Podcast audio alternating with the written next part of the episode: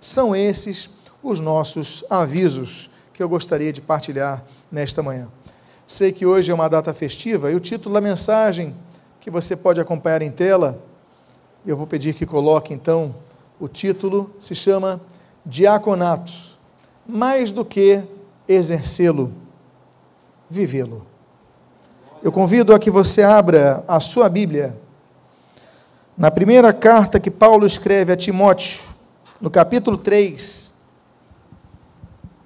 Eu gostaria de ler os versículos 8 em sua primeira parte, assim como o 10.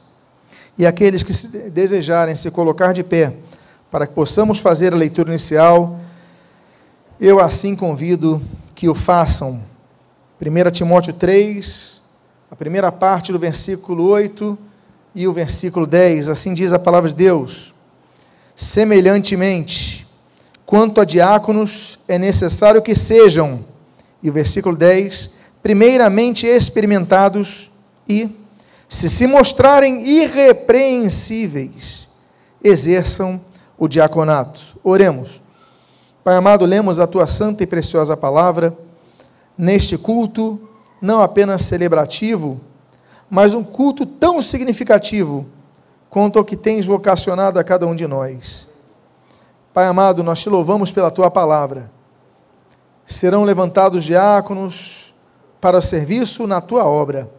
E o que nós pedimos, as tuas bênçãos sobre cada um deles, cada um de nós, para que possamos exercer os nossos, as nossas responsabilidades e funções com, com, sem nenhuma repreensão, sendo irrepreensíveis no que fazemos. E o que nós pedimos, nós fazemos agradecidos em nome de Jesus. Amém. E amém. Os irmãos podem, por favor, tomar os seus assentos. Eu volto a ler esse texto do versículo 10. Que sejam primeiramente experimentados e, se se mostrarem irrepreensíveis, exerçam o diaconato. Nós não vemos uma palavra desta para pastores, para bispos, para quaisquer outros.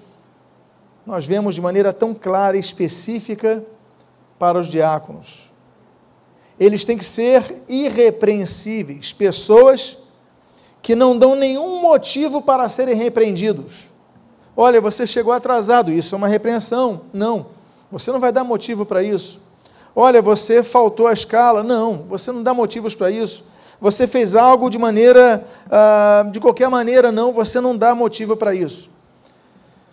Todos os diáconos das igrejas que são levantados, eles são levantados por indicação dos pastores que os têm acompanhado.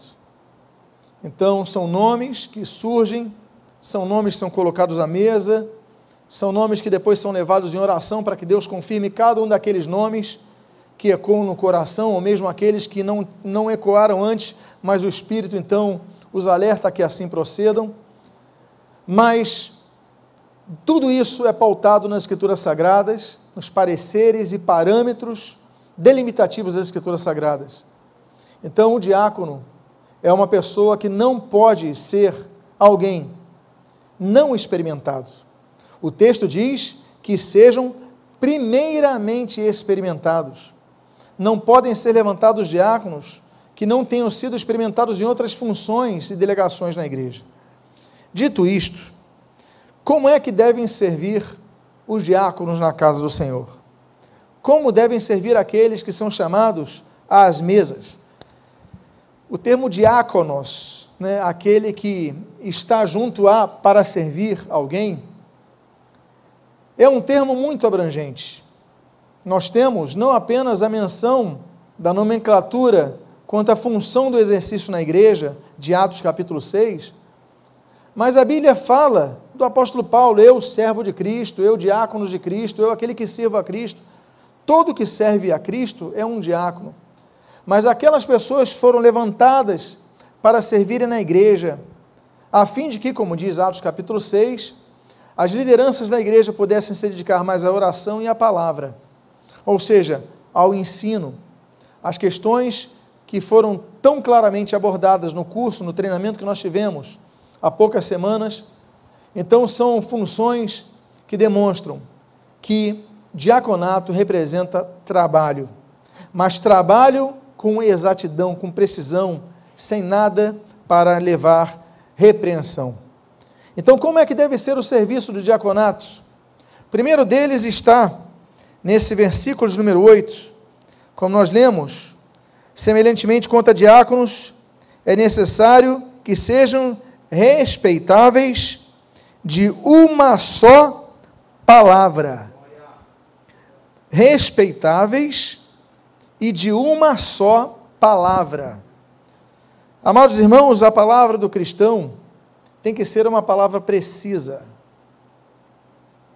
A Bíblia diz em Eclesiastes 5 que os votos que forem feitos têm que ser cumpridos.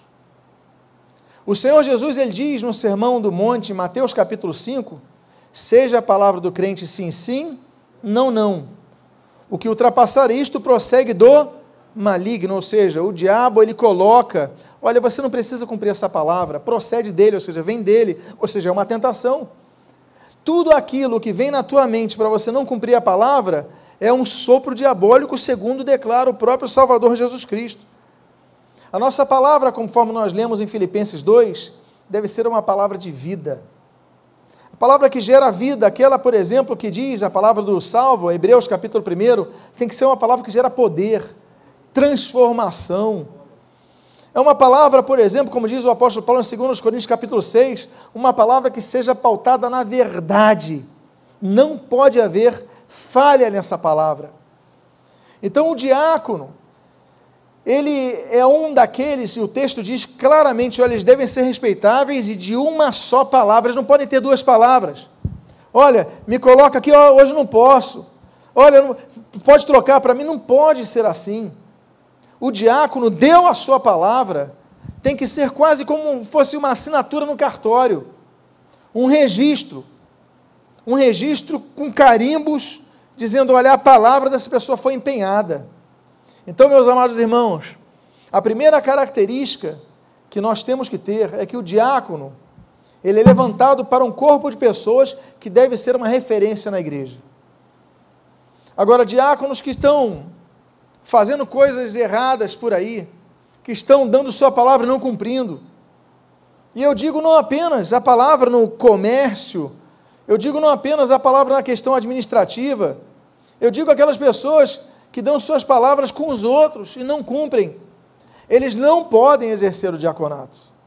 Mas se vocês hoje foram levantados para esta função tão magnânima, tão excelsa, tão bonita, tão majestosa e tão carregada de princípios como este, da palavra do salvo, vocês têm que se vestir, não apenas com paletó, não apenas com a gravata que vocês estão, com a plaquinha de diácono, mas se vestir da responsabilidade de serem exemplos, modelos de quem cumpre literalmente, integralmente as suas palavras. Amém, queridos?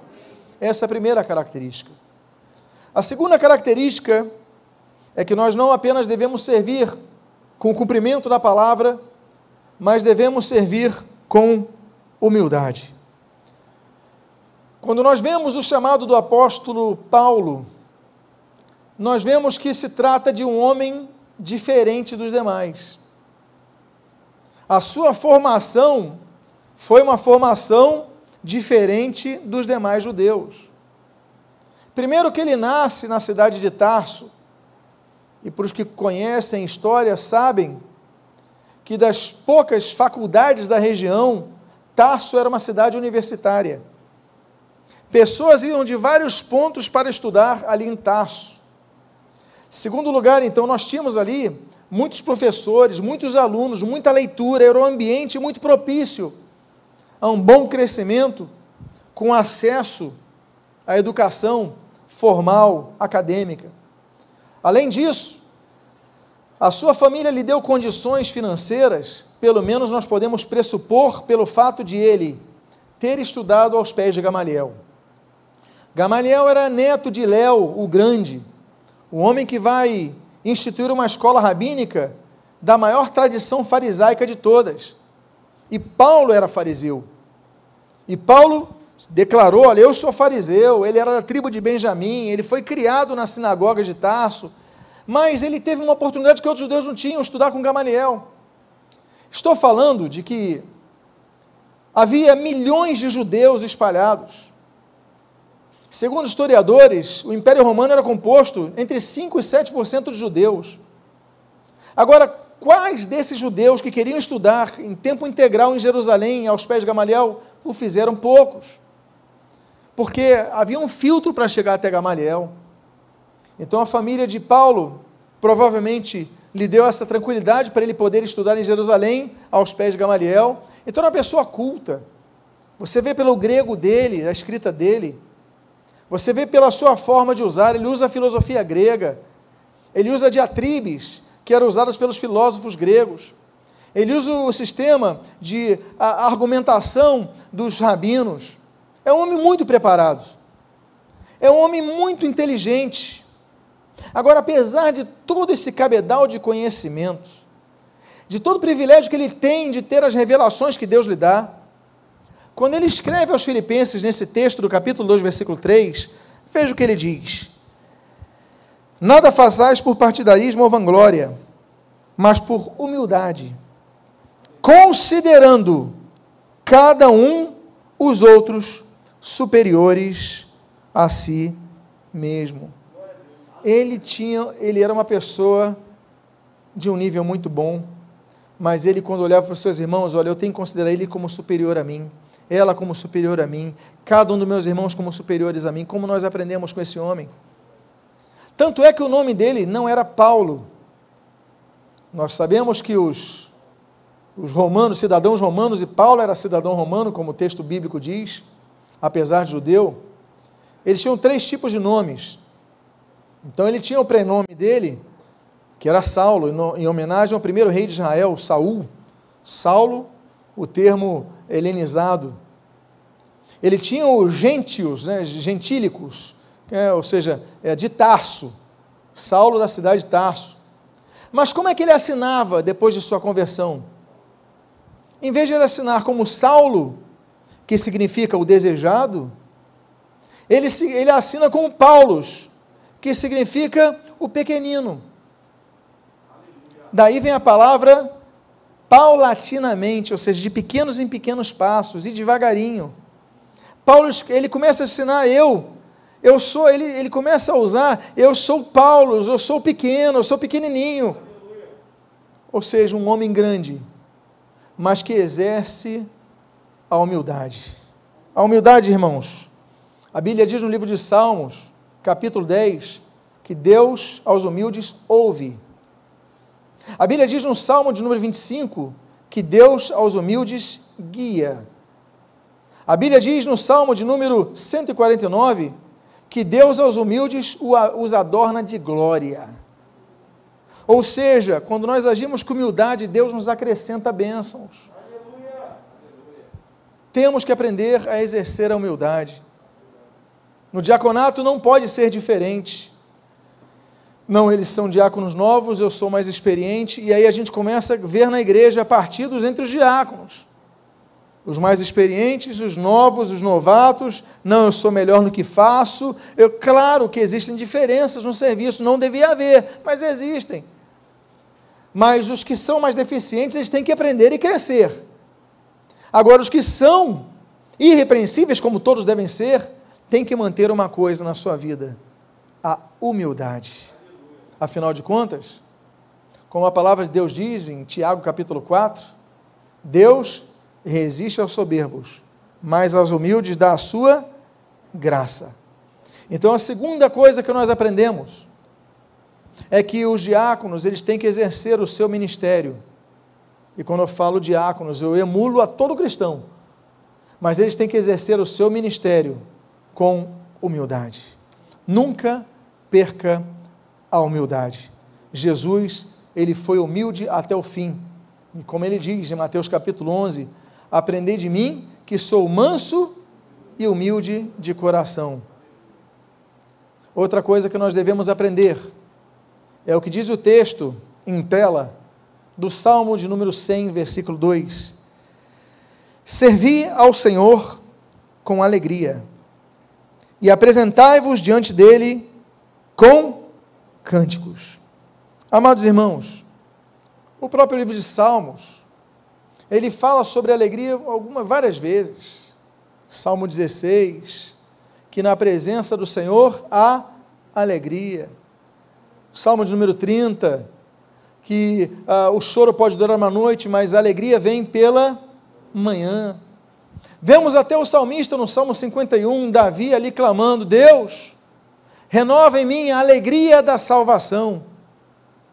Mas o apóstolo Paulo, então, sabendo que alegria não é algo que se experimenta apenas pelos sentimentos, mas nós podemos criar o ambiente da alegria interno, não sucumbindo às tristezas que nos invadem. Por quê? Como diz Neemias capítulo 8, a alegria do Senhor é a nossa força. Quando nós lemos Atos capítulo 16, nós vemos ali naquele local chamado Filipos, que Paulo e Silas foram presos injustamente. Foram presos no tronco, no interior daquele, daquela prisão, e diz a Bíblia que por volta da meia-noite eles murmuravam. É isso que nós lemos? Não. A Bíblia diz que por volta da meia-noite eles louvavam. Eles tinham algum motivo, que, como eu falo assim, experimental daquele contexto de alegria? Não. Eles tinham de tristeza. Eles tinham de talvez um sentimento de injustiça. Mas eles criaram para eles um ambiente de alegria e louvaram a Deus. Então, quando nós lemos servir ao Senhor com alegria e apresentai-vos diante dele por cânticos, nós aprendemos, meus amados irmãos, que quando vamos servir ao Senhor, não são todos os que estão vindo servir ao Senhor na casa do Senhor, no momento de exultação pelo dia que tiveram. Às vezes o dia foi difícil, às vezes teve problema na casa, teve problema no trabalho, teve problema relacional, teve problema financeiro. Você chegando na igreja recebe uma ligação de alguém cobrando. Tudo para te trazer desânimo. Aí você chega, Senhor, como Paulo e Silas. Eles tinham tudo para estar desanimados, mas eles te louvaram. Nada vai tirar a minha tristeza. Nada vai tirar a minha alegria em te servir, porque é um privilégio te servir. Você que é levantado ao diaconato deve entender que servir a Deus é um grande privilégio. Grande privilégio. Eu quero dizer aos irmãos que existem duas formas de chamar os cristãos: uma de filhos de Deus e a outra de servos de Deus. Que você seja conhecido pelas duas nomenclaturas, que não seja apenas filho, mas servo, aquele que está trabalhando, servindo mas que você não seja aquele servo que vai servir contrariado. Que você, apesar do dia que você possa ter tido, você chega e diga: Pai, como diz o Salmo 100, eu quero te servir com alegria. Eu quero me apresentar a ti com cântico, como Paulo e Silas. Eu vou te louvar. Então você está servindo, mas está louvando ao Senhor. Então louve ao Senhor em todo momento. Por isso que o apóstolo Paulo diz ali em Filipenses capítulo 4, versículo 4, Alegrai-vos no Senhor, digo novamente, alegrai-vos. É um exercício. Não espere que aconteça, se antecipe. Agora, como devemos nos alegrar no Senhor no serviço? Diz a Bíblia no Salmo de número 2, no versículo de número 11: Servi ao Senhor com temor e alegrai-vos nele com tremor. Meus amados irmãos, a Bíblia diz em Hebreus capítulo 12 que nós devemos servir ao Senhor com temor e reverência. Há liberdade no serviço na casa de Deus, há, mas nós devemos nunca perder a reverência ao Senhor, porque tudo tem limite e não podemos perder jamais o temor.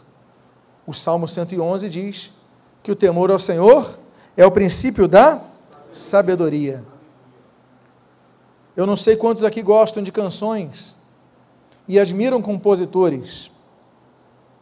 Mas existe uma canção única na Bíblia que junta dois compositores dos dois testamentos, das duas grandes alianças.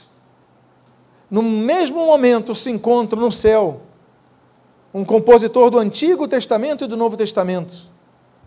E naquele registro que se encontra no momento que os salvos da grande tribulação eles entoam um cântico, a Bíblia diz que se trata de uma canção de Moisés com o Cordeiro, composição dupla, Moisés e Jesus. É uma canção que no versículo 3, no versículo 4 desse Apocalipse capítulo 15, diz assim: Grandes são as tuas obras, Senhor Todo-Poderoso, justos e verdadeiros são os teus caminhos. Quem não temerá, olha o temor, e não glorificará o teu nome, pois só tu és santo. Essa canção magnífica, essa canção é, espessa no seu conteúdo, cantada pelos remidos da grande tribulação, no registro da revelação do Apocalipse capítulo 15, nos mostram que todos vão temer ao Senhor um dia. E nós louvamos a Deus que no nosso serviço nós podemos servir ao Senhor com alegria, mas com temor, não relaxadamente, mas com zelo, com percepção das coisas que são espirituais. Há uma outra forma que nós devemos servir ao Senhor num dos textos mais emocionantes da Bíblia, no livro de Atos, capítulo número 15, 20, no versículo 17 ao 19, nós lemos uma despedida. Uma despedida emocionante do apóstolo Paulo. E naquele momento a Bíblia diz: de Mileto mandou a Éfeso chamar os presbíteros da igreja.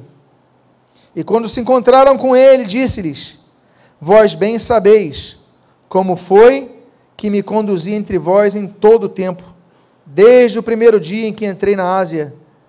Olha como ele finaliza.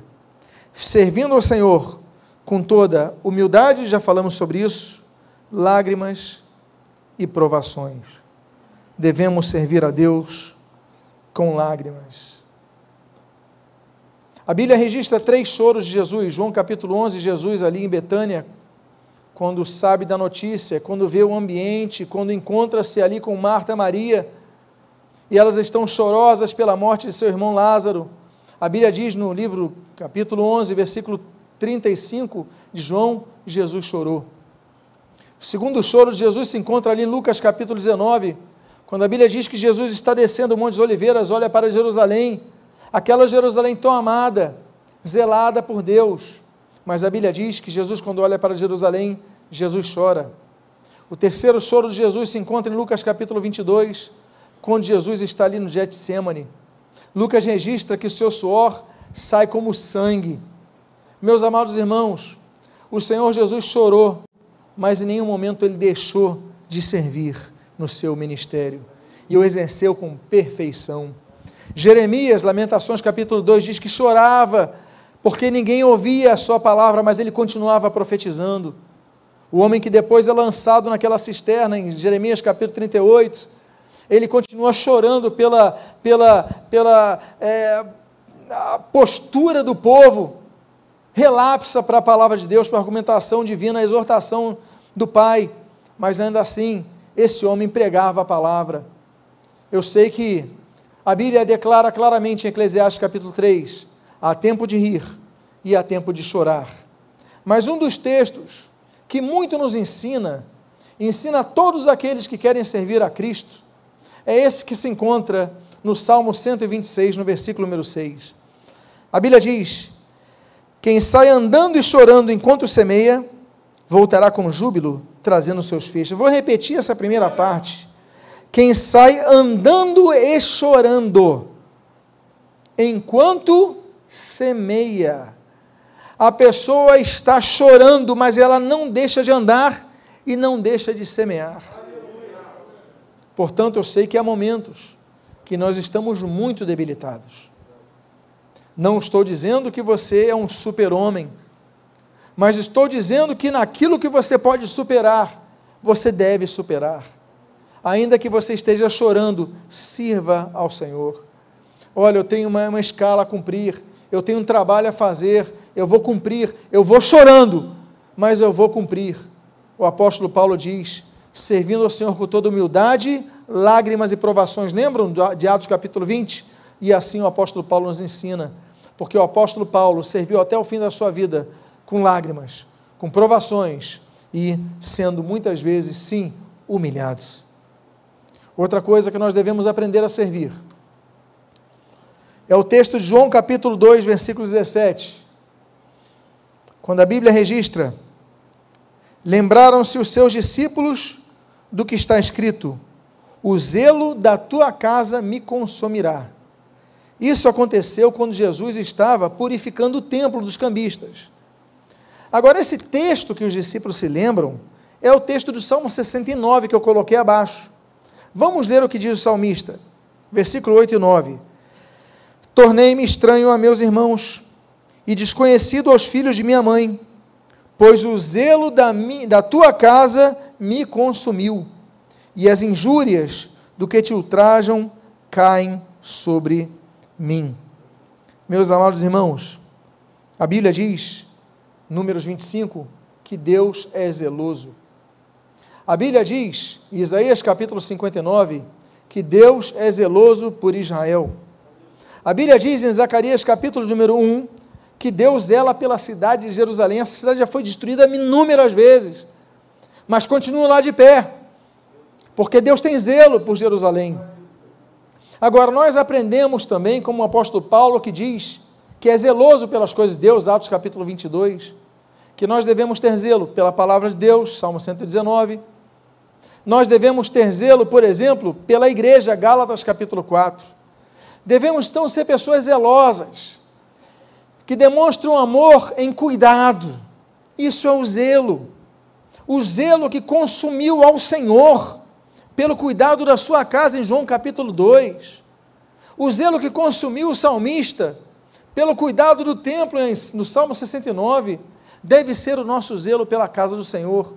Tudo tem que estar em pleno e ótimo funcionamento na casa do Senhor. E eu finalizo com o último texto desta noite, com duas promessas que a Bíblia traz aos diáconos. Essa promessa os pastores não têm. Essa promessa os bispos não têm. Essa promessa os evangelistas não têm. Essa promessa é exclusiva aos diáconos. Então preste atenção, porque são duas promessas que o texto sagrado de 1 Timóteo, capítulo 3, versículo 3, 13, duas promessas que ali são registradas. Diz a palavra de Deus: Pois os que desempenharem o diaconato, é isso que está no texto bíblico? Não. Os que desempenharem o que? Bem o diaconato. Opa, temos um qualificativo aqui. Primeiro lugar, vou dar uma pausa aqui. Servir ao diaconato, todos vocês vão servir. A questão é: vocês vão servir bem ao diaconato? vão servir com excelência ao diaconato, de maneira irrepreensível ao diaconato, porque se a Bíblia diz aos que exercerem bem, é porque a Bíblia diz que existem os que exercem mal, os que exercem de maneira regular, os que exercem de maneira, ah, vou levando, por quê? Porque estão mais preocupados com o título do que com a excelência do serviço. Então a Bíblia, nesse texto, declara claramente: os que exercem bem o diaconato, aí vamos às duas grandes promessas. Alcançam para si mesmos justa preeminência e muita intrepidez na fé em Cristo Jesus. Preeminência, honra. No momento certo, Deus nos honra. Não é isso que a Bíblia diz em 1 Pedro capítulo 5? Ou seja, muitas vezes somos humilhados, mas há momentos que Deus nos honra. O trabalho de diaconato é um trabalho muitas vezes desvalorizado. Você acorda cedo para a igreja, chegar na igreja, abrir a igreja, limpar a igreja, ligar os ar-condicionados, limpar as poltronas, trocar ali os sabonetes do banheiro, ver as luzes, trocar alguma lâmpada queimada.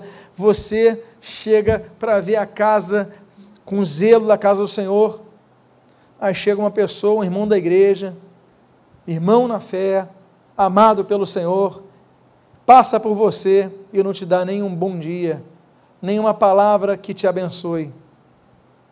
E às vezes só te cobre, só reclamam de você. Aí você fala: Senhor, muito obrigado, porque o meu serviço em nada vai mudar para ti.